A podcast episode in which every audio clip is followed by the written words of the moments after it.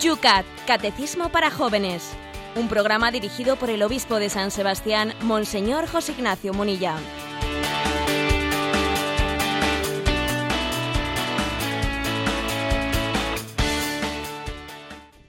Buenos días, querida familia de Radio María. Un día más aquí en Antena. Estamos con todos vosotros en este espacio que Radio María te ofrece todos los días, de lunes a viernes, aquí en la FM, también a través de Internet. Son muchos los que nos escuchan, incluso de distintas partes del mundo, como ayer mismo lo hacían desde Perú, mandaban saludos a través del Facebook.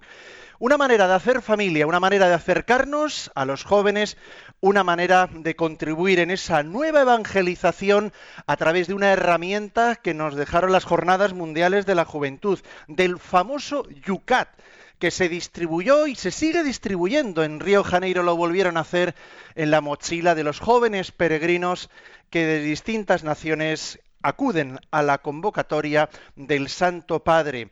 Hoy empezamos, arrancamos en un San Sebastián que empieza, se nos están anunciando lluvias para este fin de semana, pero hoy todavía veremos el sol, 20 graditos. En Madrid tenemos a nuestra compañera Mónica Martínez. Mónica, buenos días, ¿cómo amanece en Madrid? Muy buenos días, Padre Esteban. Pues despejado con 18 grados y una previsión de llegar a 31 madre mía, todavía los ecos del agosto los tenemos en nuestro entorno, en un día calurosísimo en San Sebastián. Pero hablando de temperatura, estamos estos días aquí en Radio María hablando de la oración. El Yucat está en su recta final, igual que el Catecismo Mayor, presentando el tema de la oración y no son pocos ¿eh? los que, como las preguntas que tenemos pendientes para hoy del programa de ayer, los interesados en ese mundo tan importante, igual que necesario, para nuestra relación personal con el Señor. Pero ya que tenemos en Madrid a Mónica, vamos hoy a presentar una, una herramienta que tiene Radio María muy, muy eficaz. En el marco de la oración, sin duda un momento privilegiado que aquí hemos recomendado muchísimas veces son los ejercicios espirituales. Es un marco en el cual uno se retira a tener un encuentro con el Señor en silencio, en unas casas preparadas mm, para, lo mismo, para, para ese retiro, y ahí tienen unas charlas, una posibilidad de todo esto que estamos hablando aquí, de la contemplación, de la meditación, de la oración vocal que hablábamos ayer mismo, de poderlo poner en práctica. Escuelas, los ejercicios espirituales de San Ignacio de Loyola no dejan de ser auténticas escuelas de oración. Y en Radio María tenemos un espacio, vamos a llamarlo así, un tablón de anuncios que precisamente dirige Mónica Martínez, que en ese entre amigos de todos los días, el Yucat es el de a las 8 de la mañana todos los días. Bueno, pues a las 3 de la tarde en un programa histórico, mm, yo diría de lo más antiguo ahora mismo en parrilla de Radio María, es Entre Amigos, que tiene una sección precisamente que nos da a conocer las riquezas que en este y otros muchos campos tenemos en nuestra vida eclesial. Mónica, preséntanos ese tablón de anuncios en un minuto. Bueno, pues en un minuto lo que podemos decir es que precisamente aprovechamos un rincón de ese programa para dar eco de todas aquellas actividades. Lo que buscamos es que acerquen a las personas a Dios. Entonces, eh, uno de los estrellas, sin ninguna duda, es toda la información que nos llega de ejercicios espirituales. Bueno, también damos eco de peregrinaciones, etcétera, pero ejercicios espirituales también los cursillos de cristiandad, yo sé que también son otro momento pues de encuentro con Jesucristo y también un momento como muy especial en el cual se promueve y se ayuda también a hacer oración, ¿verdad? Mm, así es, eh, solemos dar hacernos eco de todas esas noticias que nos envían al correo electrónico del programa entre amigos y bueno, pues animamos a la gente a participar de ello. Siempre pues nosotros lanzamos la idea y luego la providencia según la provincia o la disponibilidad o que el Señor llame a unas cosas o a otras, pues nuestros oyentes se van apuntando. Pues eh, también cursos de la renovación carismática, bueno, de todo. Yo creo que hemos dado de todo una riqueza espiritual que tenemos en los distintos carismas, eh, un auténtico tesoro. Que ahora que estamos hablando de la oración, bueno, pues que sepan nuestros oyentes que ese espacio está ahí permanente. Toda Radio María es un espacio de oración, toda ella ayuda a la vida espiritual, ayuda a la oración, pero también es verdad que eh, a la hora de buscar esos espacios, concretizarlos, ver dónde uno puede hacer esos ejercicios, bueno, pues simplemente si los desconoces, escribes un correo electrónico a entre amigos arroba radiomaria.es y Mónica pues te puede encauzar para poder buscar ahí bueno pues esos espacios. Por cierto que si decimos que toda Radio María ¿eh? es eh, oración. Hoy mismo hay hora santa, Mónica, si no me equivoco, a las 11 de la noche aquí en Radio María, ¿verdad? Otra, otra escuela de oración. Desde luego, y además que está teniendo muchísima aceptación por nuestros oyentes, como no podría ser de otra manera.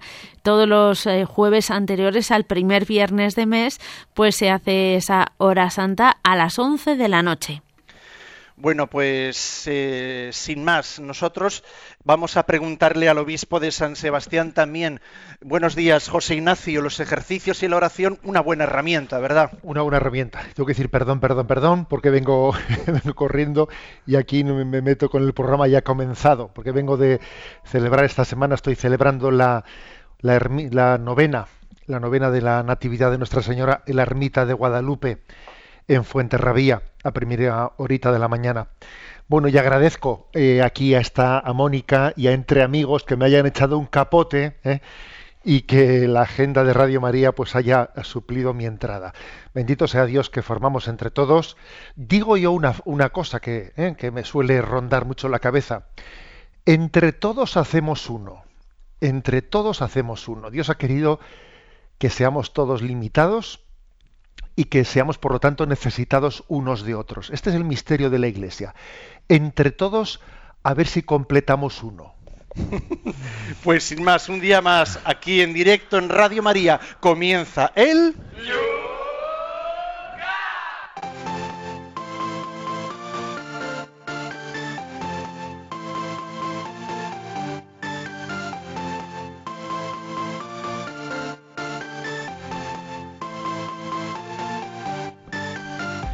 lo hacemos tal cual lo decíamos, mirando a las preguntas muchas que quedaron ayer pendientes en las redes sociales y en ese correo electrónico yucat Por ejemplo, desde Zaragoza, Silvia, me pregunto por qué es lo fundamental que debiéramos de pedir a Dios en la oración. ¿Qué es lo fundamental? ¿Nos podía poner algunos ejemplos prácticos? Nos dice. Bueno, pues es importante hacerse esta pregunta. A ver, ¿yo qué es lo fundamental en mi oración? Pues uno puede decir, eh, Señor, hágase tu voluntad, por ejemplo. Esa es la clave. ¿eh? Que no se haga mi voluntad sino la tuya. Eso podríamos ser, es, la esencia de la oración. Ponerse delante de Dios y hacer nuestra su voluntad, ¿no? Eh, también recuerdo una oración litúrgica que dice, Señor, concédeme pedirte lo que tú quieres darme Recuerdo otra oración que dice, Señor, que tu gracia nos preceda y acompañe, para que todas nuestras obras te tengan a ti como su fuente y te tengan a ti como su fin. ¿Mm? Recuerdo también otra oración de San Nicolás de Flue que dice, Señor mío, quítame todo lo que me aleja de ti, dame todo lo que me acerca a ti. Eh, Señor mío, despójame de mí mismo para darme del todo a ti. O sea, es bueno, ¿eh? es bueno que nosotros cuando oramos, eh, cuando oramos también sepamos remarcar especialmente lo esencial. ¿eh? Y lo esencial ciertamente es esto, es lo teologal, es decir, lo importante es la fe, esperanza y caridad. Y es importante que si que esto sea la columna vertebral de nuestra fe, no vaya a ser, perdón, de nuestra fe, de nuestra oración. no vaya a ser que no sé, que nos dispersemos por cosas que, aunque son legítimas, pues no dejan de ser secundarias, ¿no? a ver, Señor, quítame este dolor de cabeza, etcétera, etcétera. ¿eh? Que claro que también es absolutamente legítimo, pero sobre todo y ante todo, la oración tiene que centrarse en buscar la voluntad de Dios. Desde Madrid, Sergio dice, ¿cuánta importancia tiene el método para hacer oración? O dicho de otro modo, ¿es posible que la causa principal por la que no hagamos oración sea porque no nos han enseñado a rezar adecuadamente? Yo creo que sería excesivo decir esto. A ver, la causa principal de que no hagamos oración es que nos, ha faltado asistir a un cursillo, para entendernos. Pues yo creo que no. Eso es como decir a un niño, ¿no? Que no habla con su padre es porque no le han enseñado a hablar con su padre. Claro, ahí está. ¿eh? Bien, claro que un método, un cierto método, pues puede ayudar mucho, ¿eh? pero no es, con, o sea, no sería adecuado poner la confianza en el método y pensar que esa es la clave determinante de mi oración. No. ¿eh? Es más, yo creo que que cuanto de una manera más cuanto más amor tiene uno a Dios, y para amar no hace falta mucho método, ¿eh? cuanto más amor tiene uno, menos consciente es de que él está orando, porque permanece oculto a su propia mirada. Esto suele ser así, ¿eh? cuando, cuando el hombre está, está absorto, absorto en la oración por el amor, menos consciente es de que está orando, porque permanece oculto a su mirada, es decir, porque es que es casi algo tan espontáneo, tan espontáneo, que, bueno, que, que él casi piensa que no lo está haciendo. ¿eh? Está hablando con Dios casi sin mirarse a sí mismo. ¿eh? Y, y, esa es la autenticidad, por ejemplo, que tú has puesto. Un niño cuando habla con su madre, un niño pequeño, a ver, si es que está hablando, entonces no digas, ¿qué tal lo estás haciendo? Pero ¿cómo que qué tal lo estoy haciendo? Estoy hablando. Aquí lo importante no es la metodología. Lo importante es que estoy con, con mi madre. Desde Mallorca, en este caso, Rubel, Recuerdo haberles escuchado a decir en que la oración es una forma de hacer penitencia. ¿No es eso una visión negativa de la oración? ¿No debería ser la oración una cosa alegre y no triste? Sí, por supuesto, pero es que la penitencia es una cosa alegre y no triste. ¿eh? O sea, creo que no creo que, que sea yo el que tenga una visión triste de la oración, sino quizás, con, con, con todo respeto y disculpas, ¿no? Quizás quien formula la pregunta, él piensa que la penitencia es algo triste. No. Y Jesús nos dijo, cuando hagáis penitencia, perfumaos la cabeza, sacad la mejor de vuestras sonrisas, ¿no? ¿En qué sentido la oración es penitencia? Bueno, a ver, es que la penitencia, la penitencia no es otra cosa que la purificación de nuestra vida para unirnos con Dios. Es el camino de purificación, ¿no? Entonces me imagino que el oyente Rubel mm, me escucharía decir aquello que aquello de San, San Juan Crisóstomo que hablaba de los cinco caminos de penitencia. Y San Juan Crisóstomo dice, el primer camino de penitencia, la acusación de los pecados. El segundo, perdonar las ofensas del prójimo. El tercero, la oración. El cuarto, la limosna. Y el quinto, la humildad. O sea, de triste nada, todo lo contrario. Es decir, la oración es también un camino de penitencia, un camino de purificación, un camino de, de amoldarme a Dios, ¿no? Y, y es un conformarme, o sea, conform, hacer mm, reformar tu vida conforme a Dios, ¿no? Para eso sirve pues el perdón de los pecados, la, la, limosna a los pobres, la humildad y la oración también, ¿no? Como una, un camino de penitencia. Nos vamos a Teruel. Desde allí, José Miguel, pienso que mi mayor problema para hacer oración es la pereza, porque en teoría tengo claro que debo de hacer oración, pero luego, en la práctica, nunca llega el momento. Pide un consejo. Bueno, vamos a ver. Eh, se suele decir mm, que el que piensa ¿no? que su problema es la pereza, bien, eh, igual tiene razón, pero no del todo no del todo, porque es que, eh, vamos a ver, resulta que es perezoso para unas cosas y para otras descubre que no lo es tanto. ¿Eh? Entonces, ¿qué quiero decir con esto? Que quiero decir que a veces hace falta una fe más viva. Y si la fe fuese más viva, la voluntad se movería más fácil. ¿Eh? Entonces yo diría que, que, vamos a ver, es cuestión de que hay, que hay que enamorarse más de Dios porque solamente el amor es capaz de mover, de mover la voluntad. ¿Eh? Solamente el amor es capaz de mover la voluntad. Luego creo que es importante pues, formarse mejor en qué es la oración, etcétera, para motivar una voluntad que es perezosa. Lo que está claro es que también hace falta disciplina y hace falta atar corto a nuestra voluntad que es perezosa. Hay que atarla corto porque el que solo hace oración cuando tiene ganas, quiere decir que se ha resignado a tener cada vez menos ganas de hacer oración. Es que si eh, quien marca nuestra agenda, quien marca nuestra jerarquía de valores son nuestras ganas, pues la tenemos clara. Nuestras ganas eh, pues están siempre marcadas por la ley del mínimo esfuerzo. La ley del mínimo esfuerzo. Y obviamente uno tiene que tener una autodisciplina eh, y, mm, bueno, y atarse corto, como digo. Pero insisto, no es solamente una cuestión de, de fuerza de voluntad, ¿eh? No, no, ni mucho menos.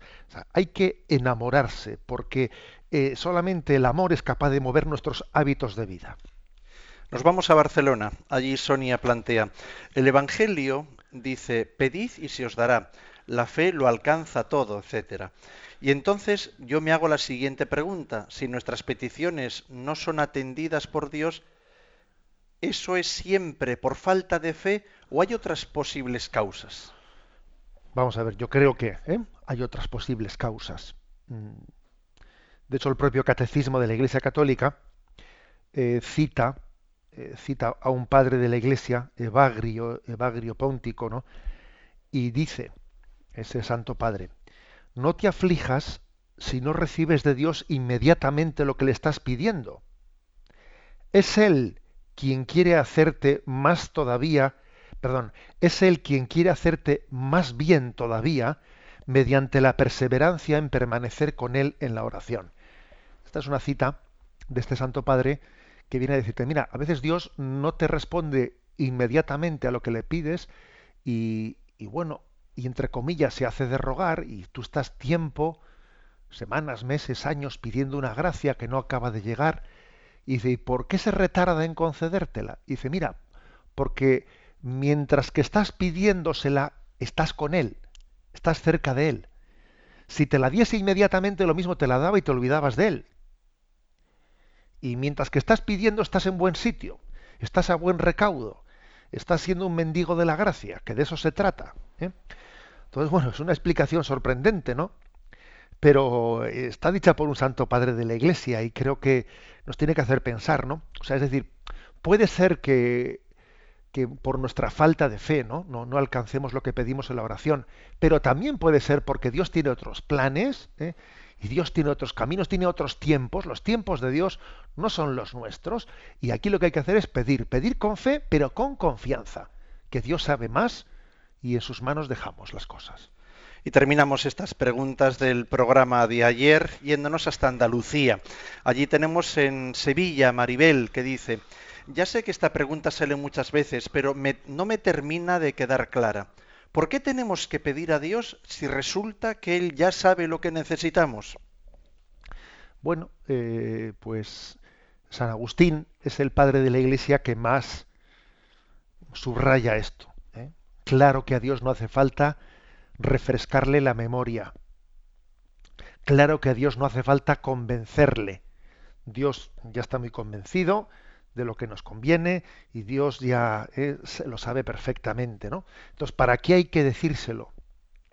Bueno, pues sencillamente para que nosotros al pedirlo caigamos en cuenta de que nos tenemos que disponer a recibirlo. ¿eh? Es como decir, abre la boca que te la llene. ¿eh? Abre la boca. Dios quiere, Dios quiere alimentarte, pero tú, a ver, necesitas abrir la boca.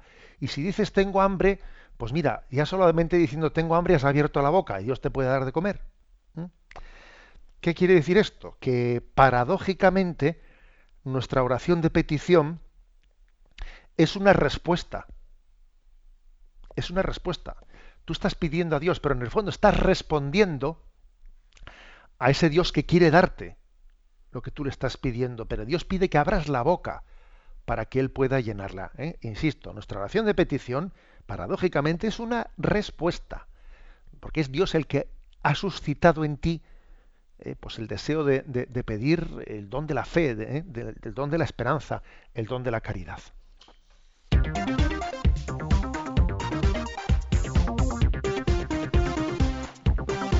Son las 8 y 19 minutos, 7 y 19 minutos si nos escuchas desde las Islas Canarias. Estás en Radio María. Esto es el Yucat. Vamos con el punto primero del programa de hoy. Es el 504 del Yucat. ¿Qué puede alcanzar un cristiano por medio de la meditación? Pregunta. La respuesta es en la meditación un cristiano busca el silencio para experimentar la cercanía de Dios y encontrar la paz en su presencia. Espera la experiencia palpable de su presencia como un regalo inmerecido de su gracia. No la espera como producto de una determinada técnica de meditación. La meditación puede ser una ayuda importante para la fe y para el fortalecimiento y la maduración de la persona. Sin embargo, las técnicas de meditación que prometen la experiencia de Dios o incluso la unión espiritual con Dios son un fraude. A causa de estas falsas promesas, muchas personas creen que Dios las ha abandonado porque no lo sienten. Pero Dios no se deja manejar por determinados métodos. Él se comunica con nosotros cuando y como Él quiere. ¿Mm? Bueno, de, hecho, a uno de los oyentes nos había formulado la pregunta hoy, ¿no? De hasta qué punto las técnicas, etcétera, eh, son las que tienen la clave, tienen la llave eh, de, la oración. Bueno, eh, si, hay que poner mucha importancia en el método, en la, en esto se mete este tema. Bueno, en primer lugar, em, se, se recuerda que en la meditación lo que se busca es ponerse delante de Dios. ¿Eh? voy a buscar el silencio para ponerme delante de Dios. Cuando digo el silencio, ¿eh? digo el silencio en la medida que uno puede, puede lograr ese silencio, porque, a ver, el silencio absoluto de que yo no pienso en nada y me quedo vacío, etcétera, a ver, eso, ese silencio no existe.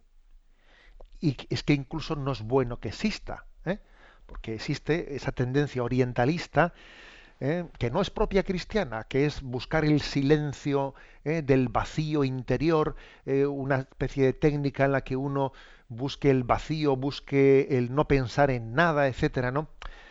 y eso no es cristiano. A ver, no es cristiano, porque cuando vamos a hacer oración hay que presentarse delante de Dios tal y como estoy, tal y como estoy. Si estoy angustiado, obviamente aquí me tiene Señor, con mis agobios. Si estoy alegre, aquí me tienes, Señor. Si estoy aburrido, aquí me tienes. es decir, que es que no hay que vaciar la realidad para presentarse delante de Dios. Hay que presentarse tal y como somos. ¿eh? No jugar a, los vacíos interiores que no, que no son ciertos.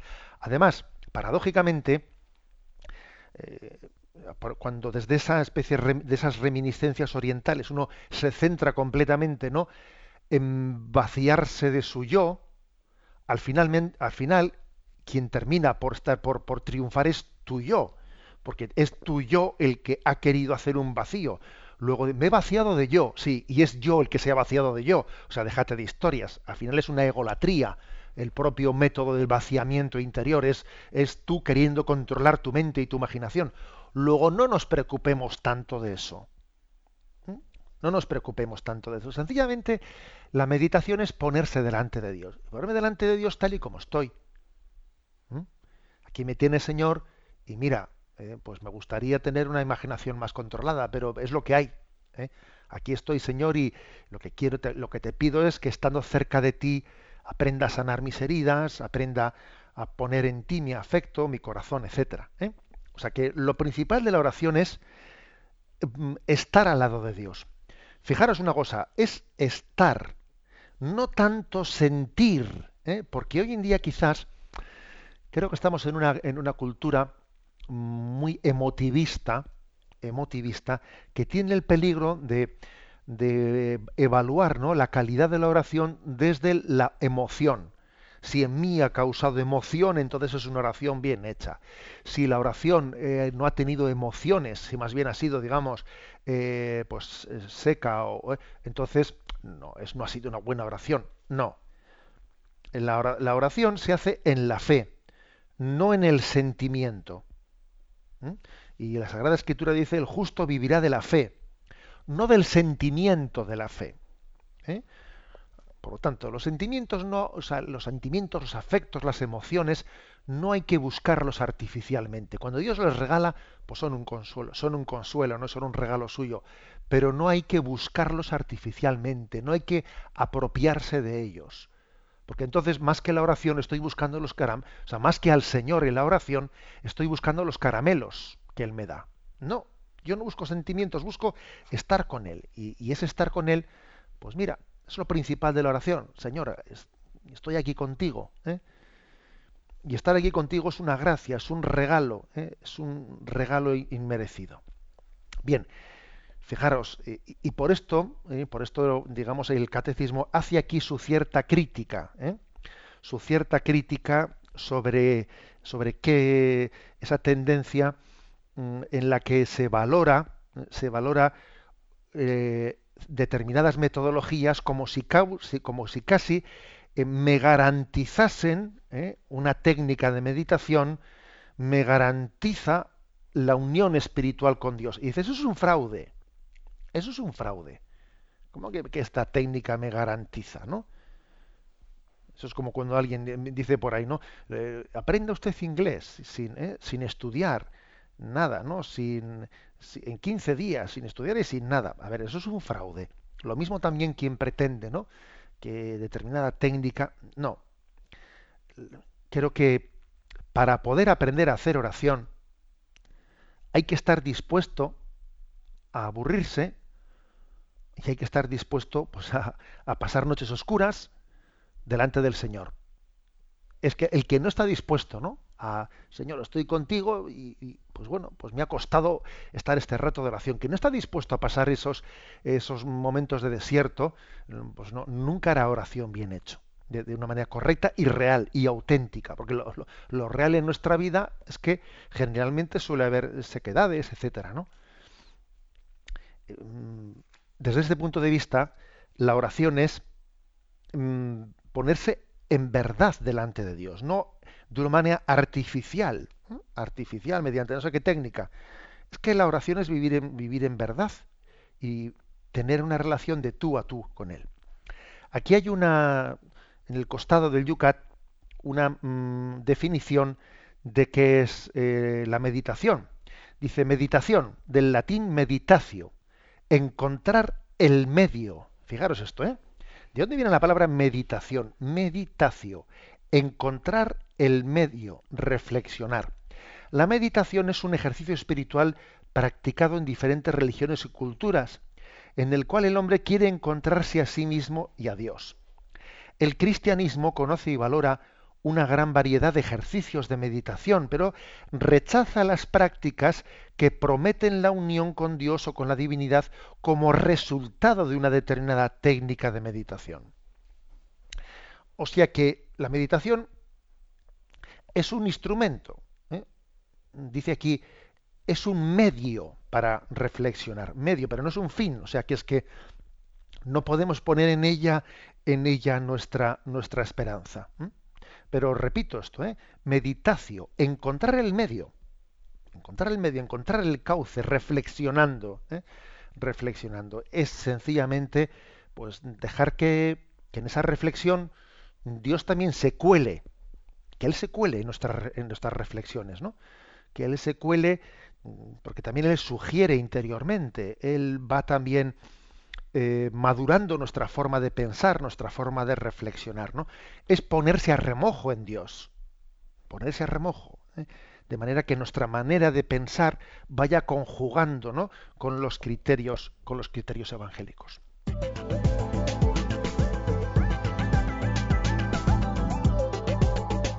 Son las 8 y 29 minutos, 7 y 29 en las Islas Canarias. Momento para vuestra participación. Lo podéis hacer en los canales habituales que tenemos en este programa, el Yucat. A través de Facebook no tenéis más que entrar en la página Yucat Radio María. En Twitter, pregunta citando a arroba obispo munilla. También tienes el correo electrónico de este programa, yucat arroba y también atendemos el teléfono. ¿Cuál es el teléfono, Yolanda? Para participar en directo, 91 153 8550. 91 153 8550.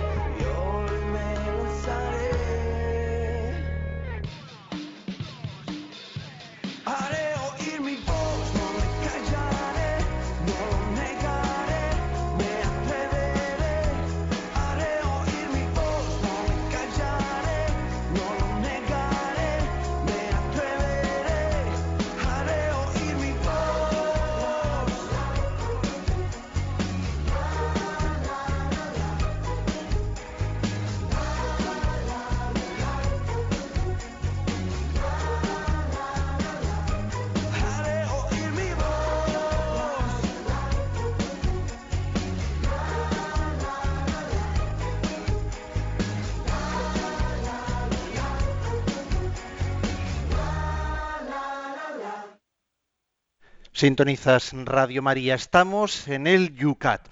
Vamos con las preguntas que nos van llegando por uno y otro canal. En Facebook leemos, por ejemplo, a Conchi. José Ignacio, mira, aquí hay un resumen que todas estas frases me suenan aquí a este programa, pero Conchi las recoge en una pregunta.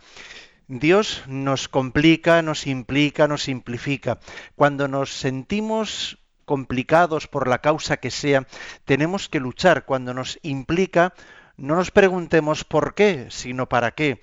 Y nos simplifica. Y ahí donde te das cuenta que Dios nunca te abandona. ¿Es correcto, Monseñor? Nos dice Conchi. Bueno, sí, me habéis escuchado muchas veces decir esa famosa expresión. Dios primero nos implica. Al implicarnos nos complica y finalmente nos simplifica. ¿eh? Hay personas que por no complicarse renuncian ¿eh? a seguir al Señor. Es así. También hay personas que por no sufrir renuncian a amar y se escapan del compromiso de amor en el matrimonio y en otras cosas. ¿eh? Porque, claro, tú amas y la vida se te complica. ¿eh?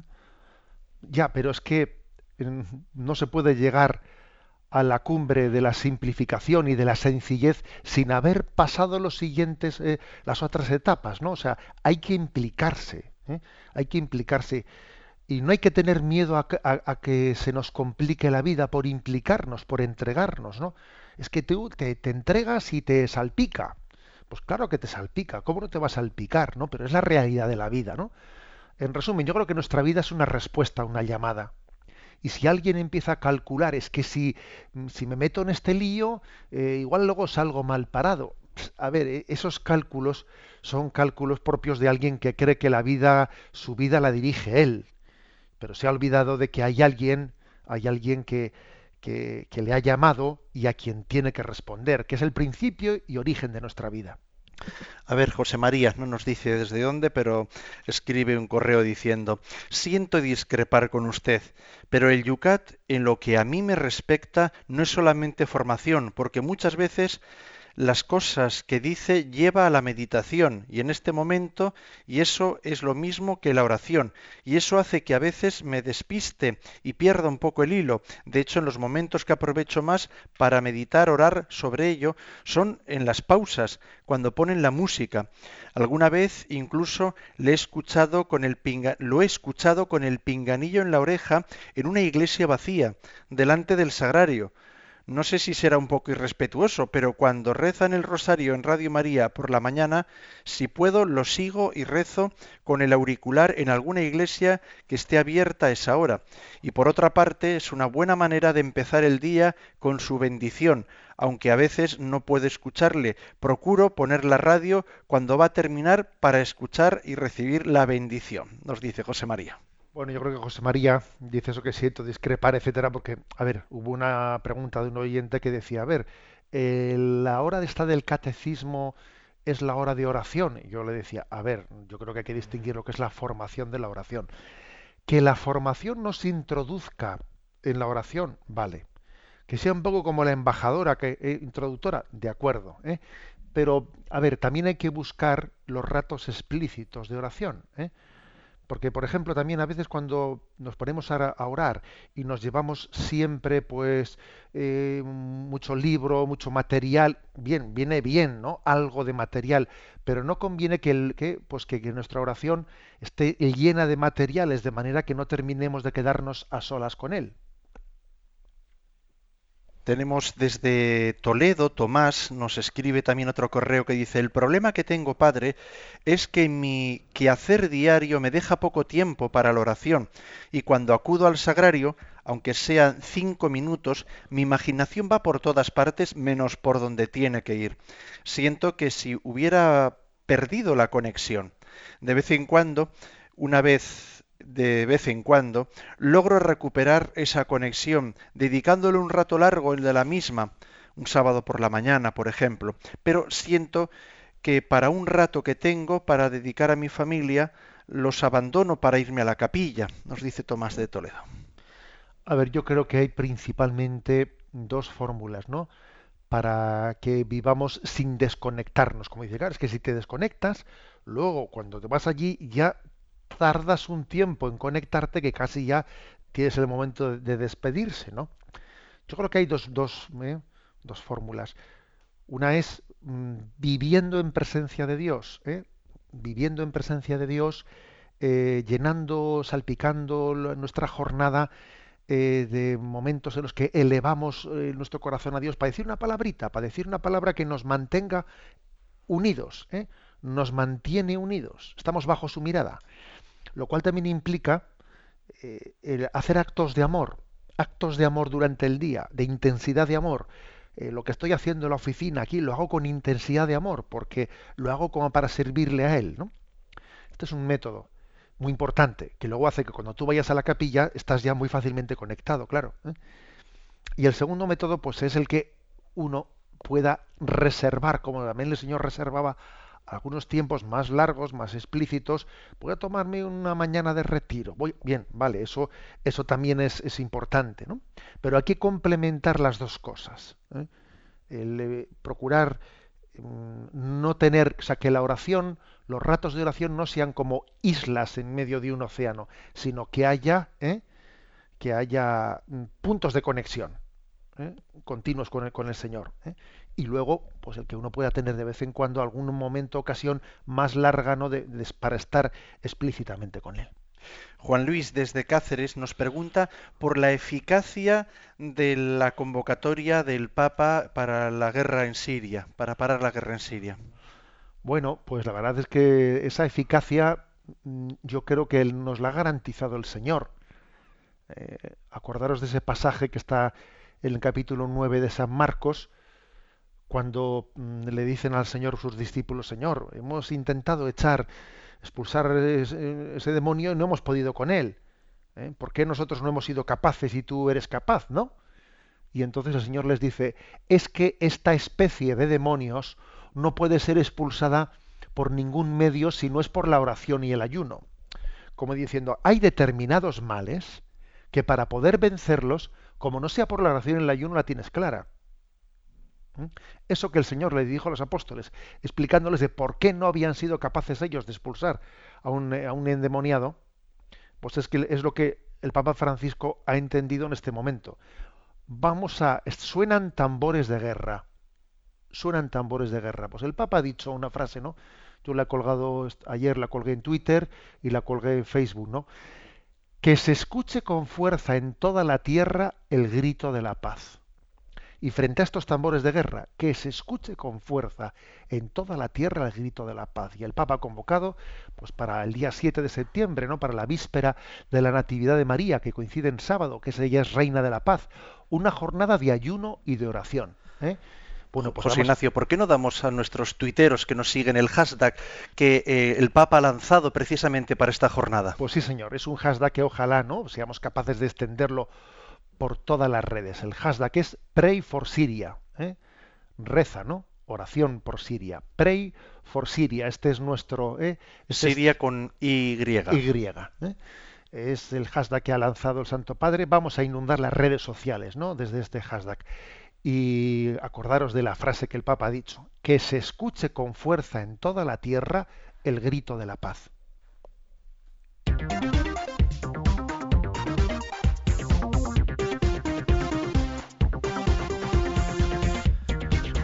Son las 8 y 42 minutos, 7 y 42 y todavía tenemos otro punto pendiente para el programa de hoy en el Yucat. Es el 505. Dice, ¿por qué la oración es en ocasiones un combate?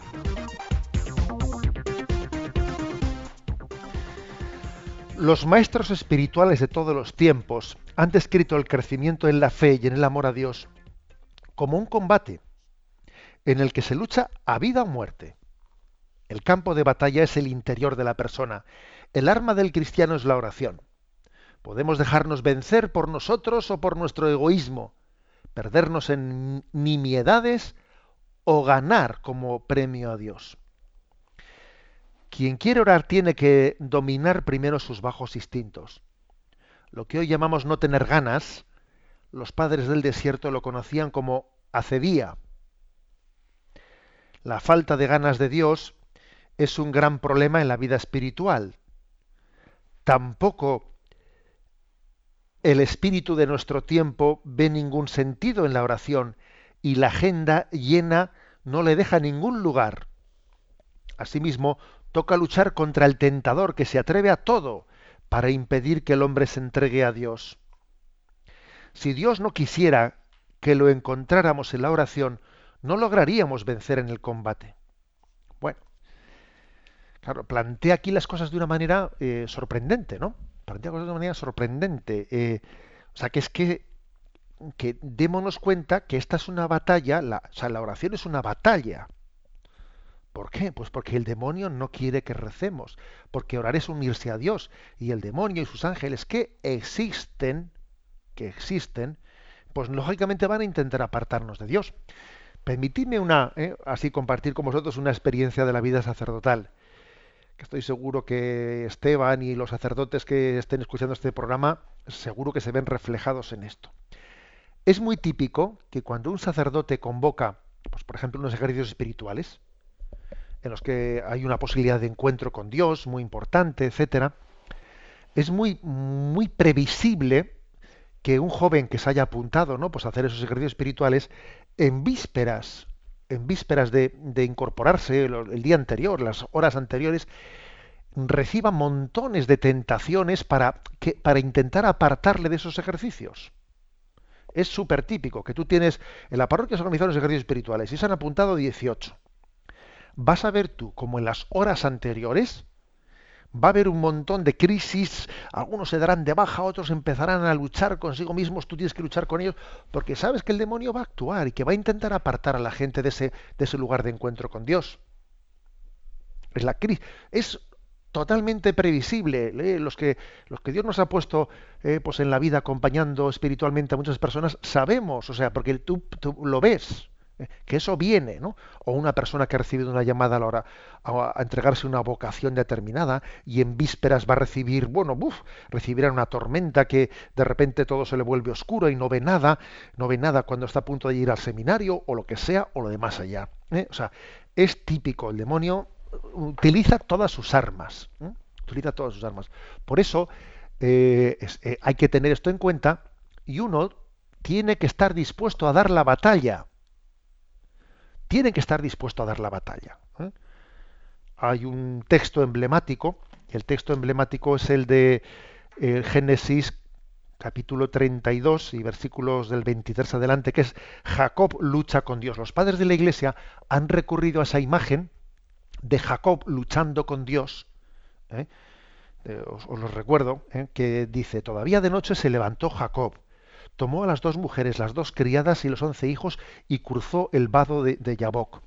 Después de tomarlos y hacerles pasar el torrente, hizo pasar cuanto poseía y Jacob se quedó solo. Un hombre luchó con él hasta la aurora y viendo que no podía Jacob, le tocó la articulación del muslo y se la dejó tiesa mientras peleaba con él. El hombre le dijo, suéltame, que llega la aurora. Jacob respondió, no te soltaré hasta que no me bendigas. Él le preguntó, ¿cómo te llamas? Contestó Jacob. Él replicó, ya no te llamarás Jacob, sino Israel, porque has luchado con Dios y con los hombres y has vencido. Jacob a su vez preguntó, dime tu nombre. Respondió, ¿por qué me preguntas mi nombre? Y lo bendijo. Jacob llamó aquel nombre Penuel, pues se dijo, he visto a Dios cara a cara y he quedado vivo. Es decir, que Jacob luchó con un ángel, con el ángel de Dios, sin darse cuenta de que estaba luchando toda una noche sin ver la cara, porque estaban luchando en penumbras y sería una, una fijaros, una noche entera luchando con otro hombre sin terminar de ver claramente quién gana en ese forcejeo. Estarían agotadísimos y Jacob seguía luchando y ese ángel, el ángel de Dios, porque Dios lo puede todo, le podía haber quebrado a Jacob le podía haber quebrado. Pero sin embargo, estuvo como parejo en, esas fuerzas luchando con él y hasta que al final le dijo, has vencido a Dios. Es que Dios, entre comillas, quiere dejarse vencer por nosotros. Quiere dejarse vencer. Y quiere que mm, como, como fruto de esa lucha, eh, recibamos, mendiguemos la bendición de Dios. Esta es la manera es la manera de vencer a Satanás. En el fondo, luchar con Dios es una manera de hablar. ¿eh? Lógicamente es una, una, metáfora, pero es una metáfora como diciendo, hay que luchar contra las tentaciones para, poder, para podernos unir a Dios, para poder acoger la gracia de Dios. No se puede ¿eh? acoger la gracia de Dios sin pelear, ¿eh? sin pelear con la vida y sin afrontar radicalmente las tentaciones al tentador. Bueno, por eso dice uno, bueno, entonces ¿con quién pelea Jacob? ¿Pelea con Dios o pelea con Satanás? Que, bueno, es que detrás de nuestra pelea con Satanás se esconde esa pelea simbólica con Dios, que no es pelea con Dios, sino que Dios, con Dios es una, nos estamos fundiendo en amor. Pero para poder fundirnos, unirnos en una unión de amor, hay que pelear con la tentación. ¿eh? Bueno, entonces, la oración es una batalla. Siempre habrá excusa para no rezar. Siempre habrá ¿eh? alguna eh, urgencia de última hora para intentar escaquearse. Siempre habrá, bueno, que si no tengo tiempo, que si me, distraigo, que si tal, que si no lo tengo claro, que si... Siempre habrá historietas. ¿eh? Y, entonces digamos que este, aquí la condición, la condición es mm, diciendo, decir, no. Decíamos en el seminario, el director espiritual nos decía que había que hacer, con respecto a la oración, la política del colchón quemado. Que quiere decir que si hace falta se quema el colchón, ¿eh? pero que no vamos a dejar de hacer oración por las noches. O, esa política del colchón quemado, que es así un poco atrevida la palabra, ¿no? Pues eh, hacía referencia, aquí esta es una batalla y la batalla hay que darla y no hay que ceder. Porque además, cuando uno cede, está perdido. Esto es como cuando hay una grieta, una grieta en el muro, en, el muro que, defiende una ciudad. Como se haya abierto una grieta, vas a ver tú como ya todos los golpes van a esa grieta. ¿eh? Y entonces la grieta se va agrandando. Aquí hay un texto de San Agustín que cita el Yucat que dice, mientras vivimos, luchamos. Mientras luchamos, es signo de que no estamos derrotados y de que el buen espíritu vive en nosotros. Y si la muerte no te encuentra como vencedor, que al menos te encuentre como combatiente. Ojo, este San Agustín es tremendo, ¿eh? Este San Agustín es que había que hacerle, vamos, un, eh, pues no sé, una estatua en cada, en cada esquina. Fijaros esta frase, dice San Agustín. Si la muerte no te encuentra como vencedor, que al menos te encuentre como combatiente. Yo creo que sería un bello epitafio este eh, para nuestra vida. Señor, cuando llegaste no me, no me has encontrado mm, victorioso, pero por lo menos me has encontrado luchando. Este es nuestro ideal. ¿eh? La vida es un combate la oración es un combate de búsqueda de la voluntad de Dios, de abrazarnos a su camino. Estamos en estas. Esta es nuestra pelea, esta es nuestra batalla. Pues posiblemente no, estamos llamados a tener así victorias de esas, ¿eh? de esas, eh, digamos, gloriosas, pero mientras que luchamos, vivimos. ¿eh? Y mientras que vivimos, tenemos esperanza en que el que comenzó en nosotros la obra buena, él mismo la llevará a su término.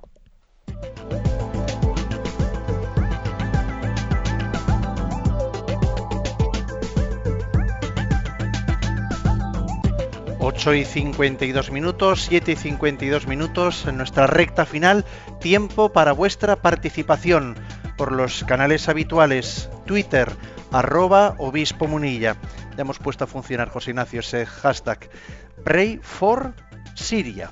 Pray, for Syria. Eh, también lo pueden hacer en Yucat a través la página eh, donde tenemos planteada esta última pregunta comentada. Yucat Radio María o en ese correo electrónico yucat Lo ha hecho, por ejemplo, con Chimolina, José Ignacio, que nos dice el que el que de todo se entregue a Dios en cuerpo y alma vencerá el combate. Orar con amor sentido a Dios en nuestro interior. Luchar contra el tentador tendrá una puerta muy grande, pero yo quiero la puerta entre Dios, la que me ofrece. Esto es posible, eh, Monseñor, dice. Bueno, eh, digamos que la puerta, eh, la puerta se alcanza, Él nos la señala, pero no hay que huir de la lucha, no hay que huir de la lucha contra la tentación. Cristo es la puerta. Cristo es la puerta. Y por eso dice yo soy el camino, la verdad y la vida. ¿eh?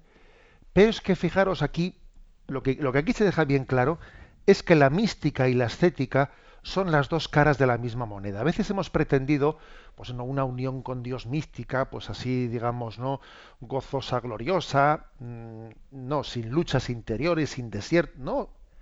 La mística y la estética son dos caras de una misma moneda y por lo tanto, cuanto más cerca estamos de Dios, más dispuestos tenemos que estar para el combate el José Antonio Fernández no nos dice desde dónde, nos da una cita de San Francisco de Sales muy bonita.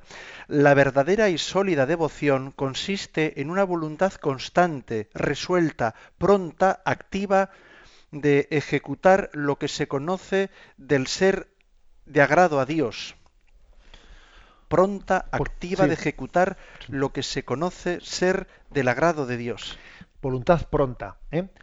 en el fondo esto es una traducción de San Francisco de Sales de la frase del Señor, velad y orad porque el Espíritu está pronto, pero la, pero la carne, es decir, es así. Digamos que el Señor nos, nos lo advirtió, que, que, teníamos que estar en velas y vigilantes, pues porque la carne tira por un lado y la llamada del Señor tira por otro. Luego, voluntad pronta es siempre dispuestos al combate. Acordaros que eh, en, en ese signo de la liberación de Israel, Yahvé pidió a Moisés que les dijese que hiciesen la cena última, la cena de la liberación de Egipto, la cena de la Pascua, con la cintura ceñida, con las sandalias calzadas y con el bastón en la mano. Es decir, preparados para salir. ¿eh? No establecidos, sino preparados para, según comes, ir saliendo. Terminamos con una pregunta que nos ha hecho desde Barcelona Francisco. Si la oración por los demás sirve para nuestra santificación, para la nuestra. Sí, sí, sí, sin duda. ¿eh? El Señor, el Señor se vuelca en nosotros especialmente cuando nosotros nos volcamos en los demás. Eh, es así, es una paradoja. el que dice la Sagrada Escritura, quien salva un alma, salva la suya propia. ¿eh? Hay una, una predilección del Señor por los que se olvidan de sí mismos en la entrega al prójimo. No tenemos tiempo para más, pero antes de irnos, los puntos del Yucat para mañana. ¿Cuántos tenemos mañana? Vamos a ver, vamos a por otros dos puntos. 506. Eh, ¿No es la oración una especie de monólogo? 507. ¿Qué pasa cuando se experimenta que la oración no ayuda? Dos puntos, por lo tanto, para mañana, 506 y 507. Y terminamos recibiendo la bendición de Dios. La bendición de Dios Todopoderoso, Padre, Hijo y Espíritu Santo, descienda sobre vosotros. Alabado sea Jesucristo.